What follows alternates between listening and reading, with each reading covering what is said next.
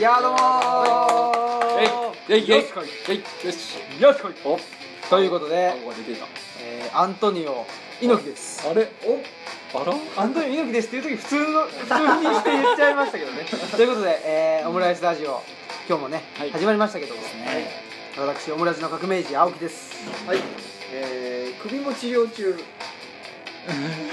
満身創痍やでーやでーやでーす鈴木ですはいその腰とか首はなんかやっぱ合気道でやってるんですかいやーよくわかんないあ今日でも本当に行ってきたんですよ整骨えー、そうなんあそうだですえー徒歩に徒歩20秒徒歩あいいね20秒すごいな本当に徒歩20もしくは一歩がすんごいでかいからあ秒まあなるほど進撃しているからねあそっちの方かはいそっち新の宿の阪方神の方関でしょ心の方 か誰がわかる誰がわかるローカルだ動画だななはいや全国全国全い国やまあそんな何がひどいってことじゃないんですけど、はいたらねその合気道とかじゃなくて、うんなんかなんだろうあの仕事がダメだとお前のようなもそうのは仕事すんだって大喜びで帰ってきたんですよそうですかスキッあプで、うん、あそのせ整骨院の院長先生から、で何時間も座ってるじゃないですか私はいはいはい、はそれがもうすごい良くないとへーだってねなんかねあのアメリカの人ってうんなんか漠然としてでるなんかなんだっけなんか雑誌で見たんですけど、はいそれこそそのえっと60年代ぐらいのカルターカルチャーの影響を受けた人たち、でなんか今おじいちゃんになってる人たち、でも座りながら仕事するのは良くないかなと思って、うん立ちながらいろいろとあのパソコンの仕事とかしてる人いるらしいですよねそれがいへいらしいですよ本えあそうなんや当にスタンドデスクみたいなね立そうって仕事するってそういうだってじゃあどれぐらいのストレッチとかをねなるべくやってくださいって言われてうんどれぐらいの頻度でするんですかって15分ぐらいって言われえ て集中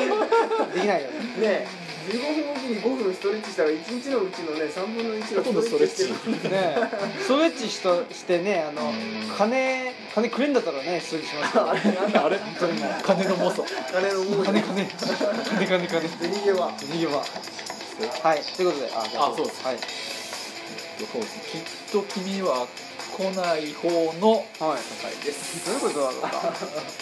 山下達郎まあそうですねさんの方あれはちゃんあのもう一人のね酒井さんの方はい奥様がいらっしゃるじ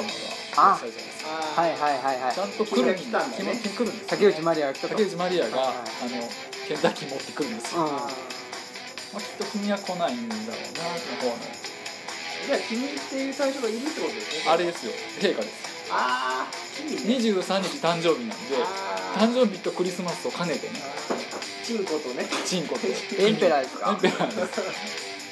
ということといでうことでねあそれプラスはい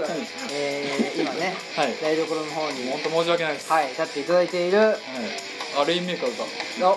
レインメーカーことこと、はいマスク P ですねあ特にないんだ特にないということで、えー、いきたいと思いますはいということでね前回ははい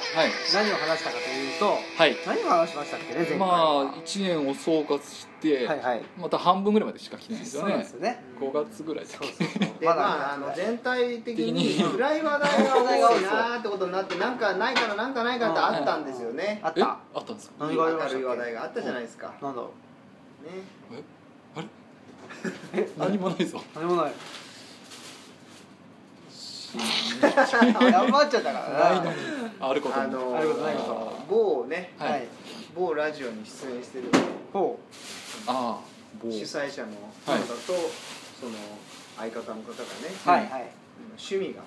あああそーれはいいことだなここれれはは一番明るい話題ですね今なかったですね今はい動きが今ムーブが良かったですはいはいということでそううんプロレスねはいプロレスねあそのうです非常にハマっていてですね、うんまあ僕はプロレス前々からうん好きだったんですけども、大体2000年2001年ぐらいで見るのやめてしまったりして、ええそれでまあブランクを経てですね、はい最近また見始めたと、うんうんんいうことではいでまあ一人でね楽しんでるのもなんなんでちょっとマスクピー氏を連れて、はいあとはあれですよそうですあのープロレス界行ってましたねそうそうそう、うんえっときっと君は来る方の酒井ですねあー夫妻を連れてうん無理やりねうん無理やりそうそう そういあのインタビューという名の一人でずっとプロレスのこと喋りまくる回それもありましたよ ねインタビュアーの方が直前のねねそうそうあそのう気こ分れからの行くぞ高揚ぶりがよく出たんですよ出てましたよねあんな感じでプロレスを見に行ったわけです、はいあれが初めてね多分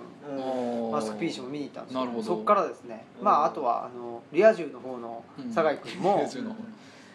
もうその2人がですね特におもおうハマってどっぷりとあハーらマっていって映像とかでは見たことあったんですよそれもいやあんまりないあじゃあもうほぼですね初体初験体が験えそれ一番いいですよねそうですうんねやっぱ生でね実際見たらやっぱりねねだからまあね昭和のプロレスと今の平成のプロレスは違うわけですけどね,、ねうんどう違うんですかそれ具体的にやっぱりまあエンターテインメントとして、はいなんていうかな消化されてるうんう、ん消化ってねその高くそうそうそうそう高みに、えーまあ、ききちんとできてるっていうのは今の方ですかね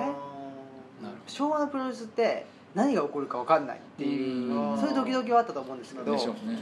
結構なんて言うんだろうなそのなんか渋いしうん確かにねうんもう軍団構想とかもどっちかっていうとその任侠の世界みたいなそのちょっっと暗いイメージだったんですけあどー今はあんまりそういうことじゃなくうてんうんだからなんか消消化しなんていうか消化不良の試合うんがあんまないですねう、んエンターテインメント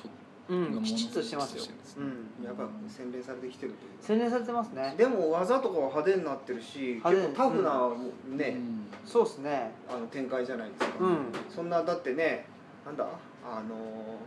けうん河津掛けとかね、はいはいはい空脳手割りとかね天から竹割りとかね馬場さんうんそういうよう なココナッツババディスそんなんじゃねもうダメじゃないですかアトミックドロップそうそうそう、はいはいそんなんじゃもう倒せないじゃないですかそうですまあそうですけど空手チョップというね名の逆水平チョップじゃねはいはい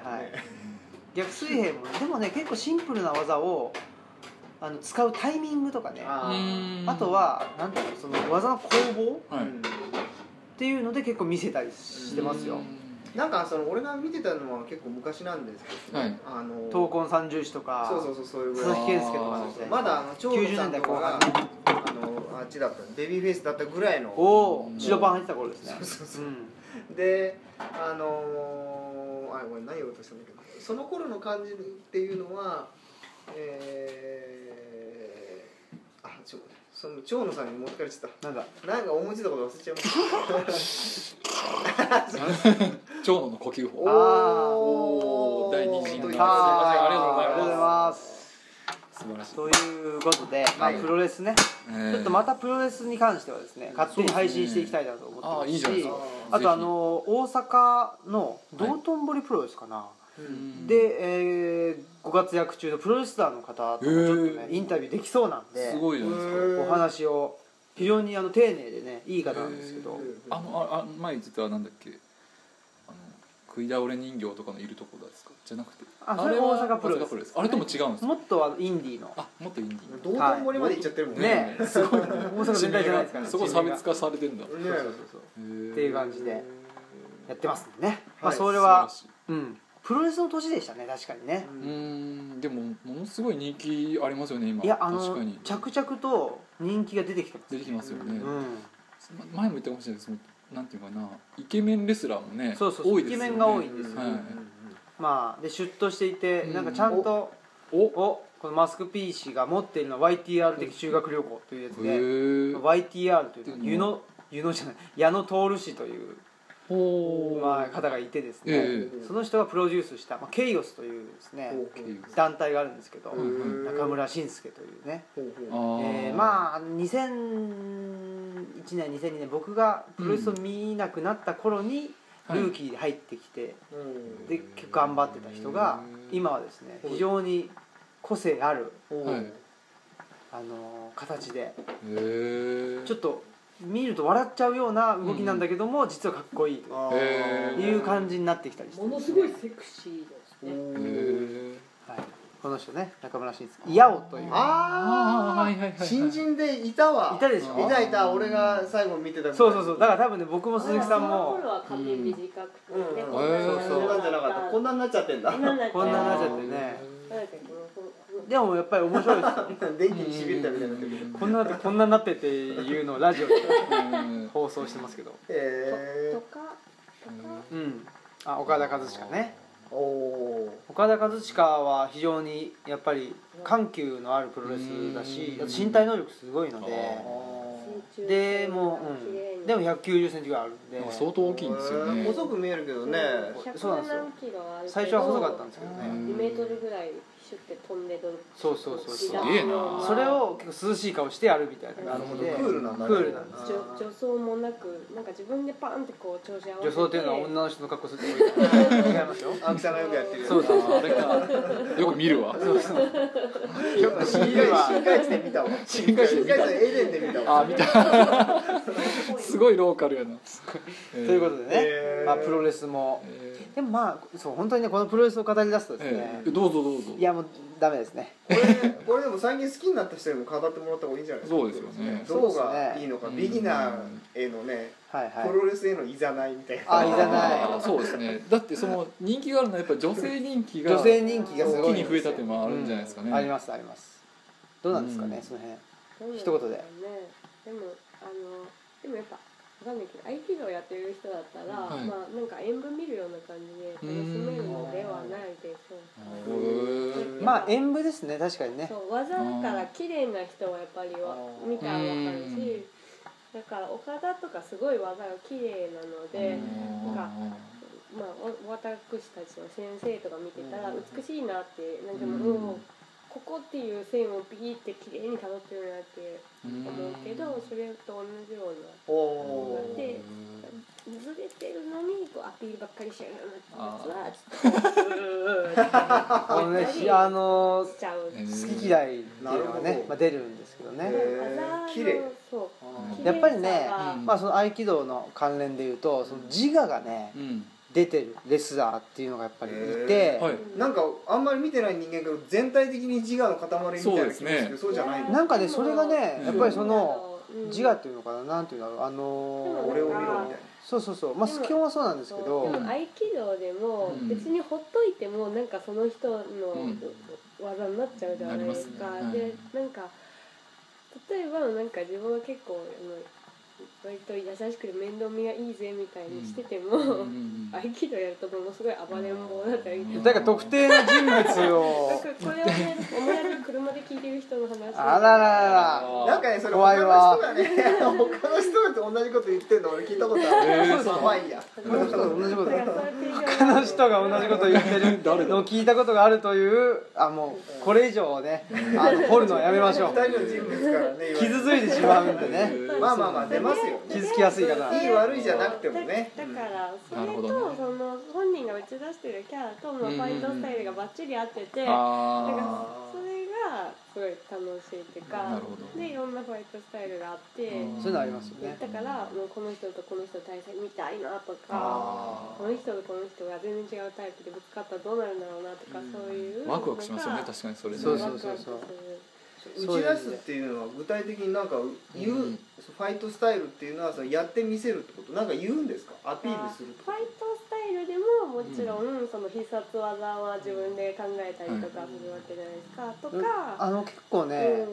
あのーまあ、コスチュームとかもそうだし、はいまあ、入場音楽もそうだし、うんまあ、言うこともそうですし、うんあと、まあ、技の形もそうだし、うん結構明確になってきてますうねん、あーそうじゃないと生き残っていけないっていうかなるほどねなんか例えばそのさっき言った中村慎介だったら、あの普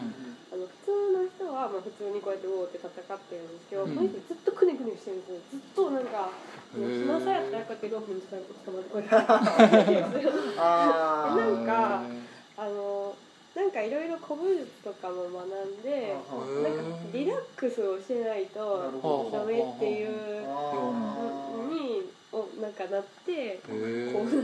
なんかそういう今野義行先生とかにあ学びに行ってなんあーかそうなんだーなんかでなんかそうなったなってへーなんだっけねじらないためないなんかねってねうんプロレスラーためとかすごい大事そうだけどどうやってやるんだろうへーなんか本当に聞いちゃいそうだこれこれダメだプロレスラー聞いちゃうとか本当に聞いてんじゃんそう本当にとかじゃないよね似てるように見えるっていうのが一番いいですからでねも説得力っていうのがねうん大事だからねやっぱりこれはもう全てに僕は共通すると思っていて、うん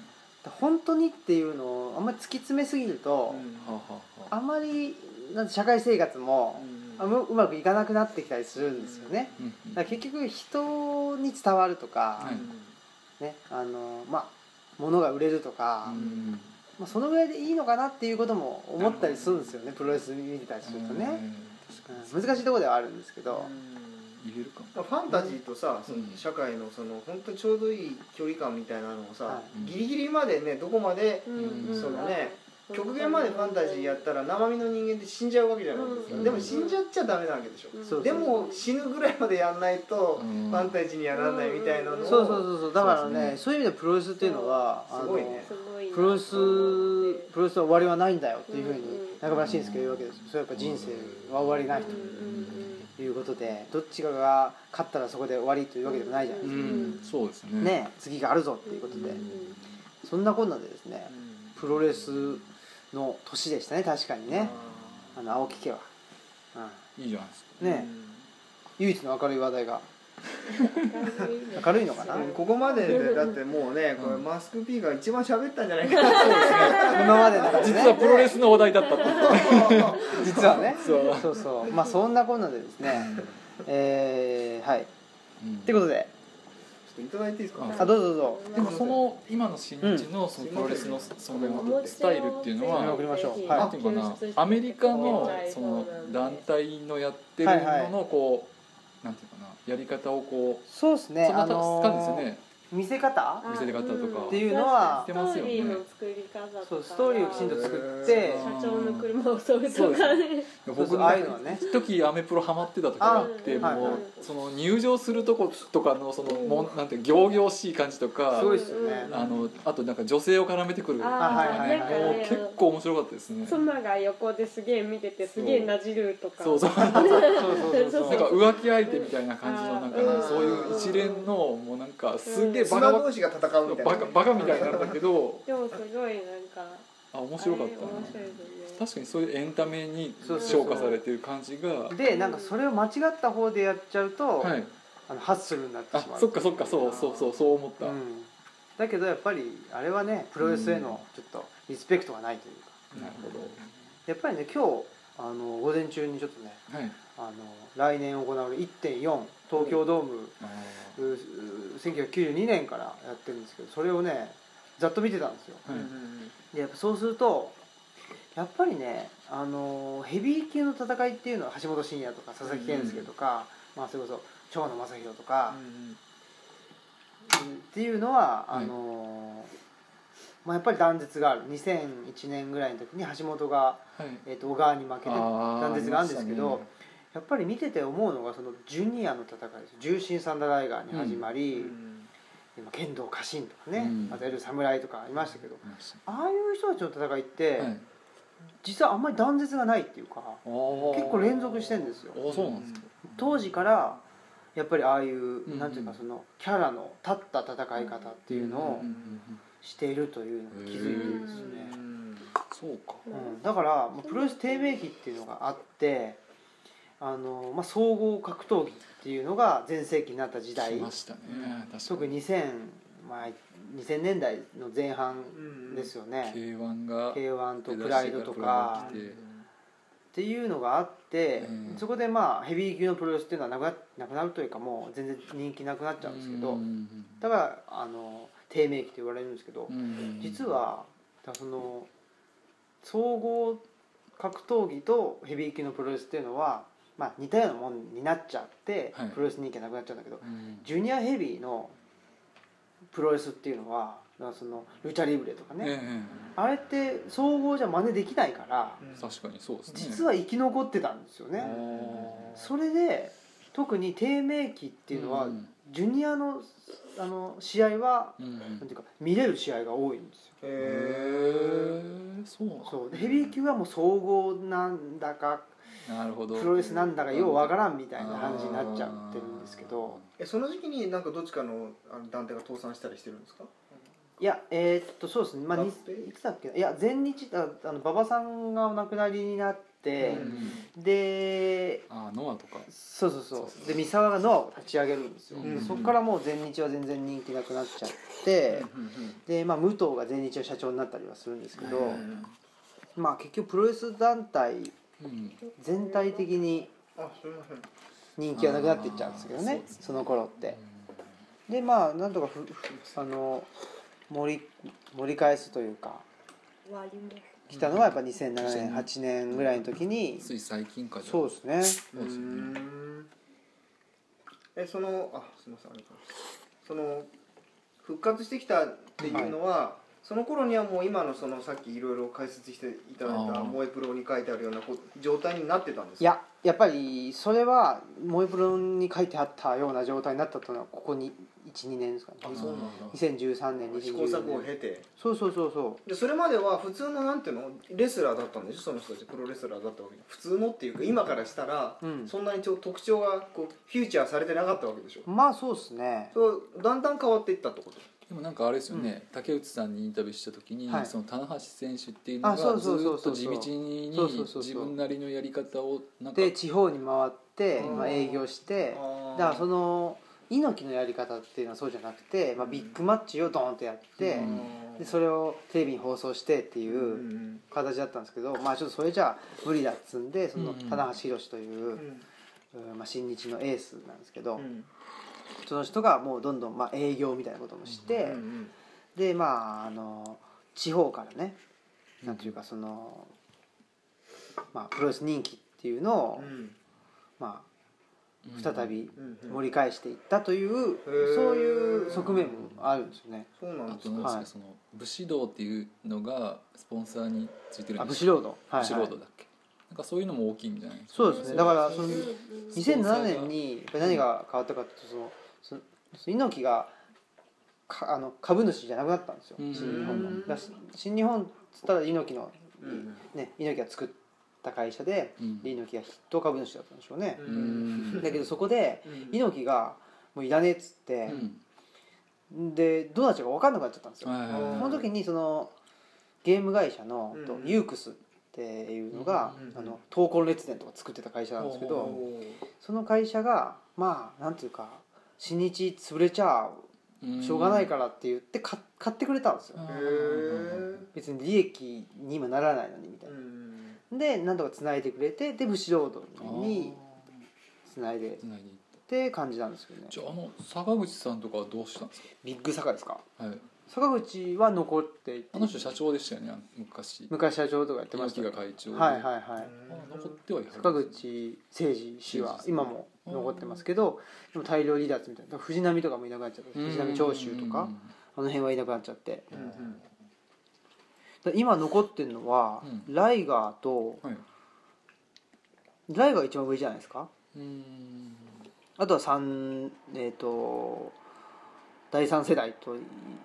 言われる天山小島永田あー中西うんは今も残ってますうね、んえ残ってると新日本プロレスにってこはいとあそうなんだで試合してるとうんえじゃあ何今は一番人気ある団体っていうのは新日ですよあ新人なんだはいうんもう独り勝ち状態と言われていてうん、えじゃあさっき言ったスターたちがいるのも新人なのはいあそうなんだうんそうですそうですそうですでもじゃあそのかつての反省を踏まえて地方での活動もちゃんと継続してるんですよ、はういんえーバランス良くなったんですねそうなんですよね地方創生をじゃあ先にやってたわけじゃないですかそうですね言うならばそうそうそうそう、ねうん地味なそうそうそう地地味なそうそうそうそやりう方で地道なやり方をやったとなるほどうんやっぱプロレスにはいろんなもんがやっぱりね含まれてますねそうなんですよ経済からね経済から社会からそうでねすね人間の何たるかまでねそうなんですようんその通りでそういう話をですね月一でなるほど竹内さんとやらせているあのやらせてもらってて楽しくてしかないんじゃないですか楽しいですよ本当ですよで竹内さん何でも知ってるんでうん「どうなんですか?」とか言うと「いやこれはすそれはね」とか言ってあの教えてくれるんですけどしかもね竹内さんとなんか割と好みが、うん近いですかうんまあそうですねうんいやだってね竹内さんってもうまあね失礼だけど60歳ぐらいうんまだ60じゃないのかなでも近いわけでしょ昭和のプロレスはもうことはみんな知ってるし昭和もそうだしその今低迷期も見てだからるもうしずっと見てるああうん力道山の時代からすごいですそうなんねで日本のプロレスだけじゃなくてアメリカのプロレスもずっと見ててうやっんぱ面白いですだからねなんていうか日米比較論比較文化論みたいな話にもなったりやっぱりあの同じプロレスとはいえ全然ね、うんその違うわけですよ、うんアメリカのプロレスと日本のプロレスって、はい観客が何を求めてるかが全然違うから、うんうんその辺の話とかなるほしたりしてますけどね。うんということで、まあ、プロレスの話ねはそういですもうね止まらないんでねど明るい話明るい話題明るい話題唯一の明るい話題明るい話題ことプロレスプロレスがプロレス人気ねプロレス人気プロレがスルネッサンスとうんそうですよいうことであ革命児がねね革命児ですから革命児は2人い ますねあ革命児だらけですよ急に革命児だらけ、えー、ということではいじゃあまあ行きましょうかねこの暗い話題の方 にあはい鈴木さんが選んでくれたあの人類の暗い話題人類の暗い話題明るいことネガティブなねはいえーまあ、3D プリンターに関しては特にないってことでうんはいまあそういいですかそうですね僕はちょっとは 3D プリンターっていうのがどんなものかが全然分かってないんで、うんまあそうですねまあ設計図に基づいてうんあの立体の中に樹脂を吐き出していくんですよね基本的にはうんうんへそーれを固固ま固めていきながら最終的にはだから立体造形物ができるそれをそのプリンターがやってくれるんですかそうですへプリンートアウトするんですよ立体をうーんだからその銃とか、うんそういうまあ大きい大きさはねこれから多分巨大化してったりするんだろううけど、んまあそれぐらいのサイズのものだったら作れてしうまう、ーそんのひな形というかデータはネット上に落ちてるからそうそれをダウンロードしてえー、インストールすると動くみたいなねだからあのすごいな極端な話というかうん今あの飛行機に乗るときに機内持ち込み禁止じゃないですかうんでもネット環境さえあればうん機内で重機確がかにえー作れるしそうそうそう拳銃とかも作って別にそれが機能しなくてうもん手を挙げろとは言えるわけですようねん超小型か超高性能化したらそういうこと全然可能できるらしいですもうんねんドラえもんみたいなそう本当そうですよサイバーうんサイバーの物質化現象ですよ、出たサイ ババあの人も鈴木さん好きだね昔から 3D プリンター使ってたんですよねそういうことだったんだそうなんだサイババかサイバはその人が 3D ね、うんやってたんだなああそれが 3D プリンタだーからその概念をね変えるというのはありますよねうん確かにこのこんこれからね所詮ネットはネットだからっていうのが言えなくなってくるんだよねうん確かにね出てきすげえなあこっちだそういうもんだったんだテレビから貞子が出てくるよそうそうあそあうそういう時代も来ますかねうーんテレビから貞子が出てくる時代もねえうん来るかもしれないですね来るかもしれないううんちは機能出てきましたけどあ本当です かああれ王貞貞ーでクリスマスクリスマスパーティーに参加して帰っていった んでしょそうそうそうクリスマスパーティーはーいこれっつって髪の毛の中からねずるってなんか出してくいいなるモザイクかかったんでしょそれがプレゼント怖いなそういう感じです ね、うはんはいはいじゃあ6月6月ちゃちゃといきましょうはい都議会でセクハラやじあえサッカーワールドカップ日本代表が帰国してます これねいきなり帰国しましたもう開開催情報とかないない行けない行けない急に帰国してきたなもう記憶に僕記憶が消してましたけど勝ちま一回も勝ってないんでしたっけああいいっすうん多分あねーそうだ一緒したのどこといややっ引たきかも覚分えてないけなギリシャと引き分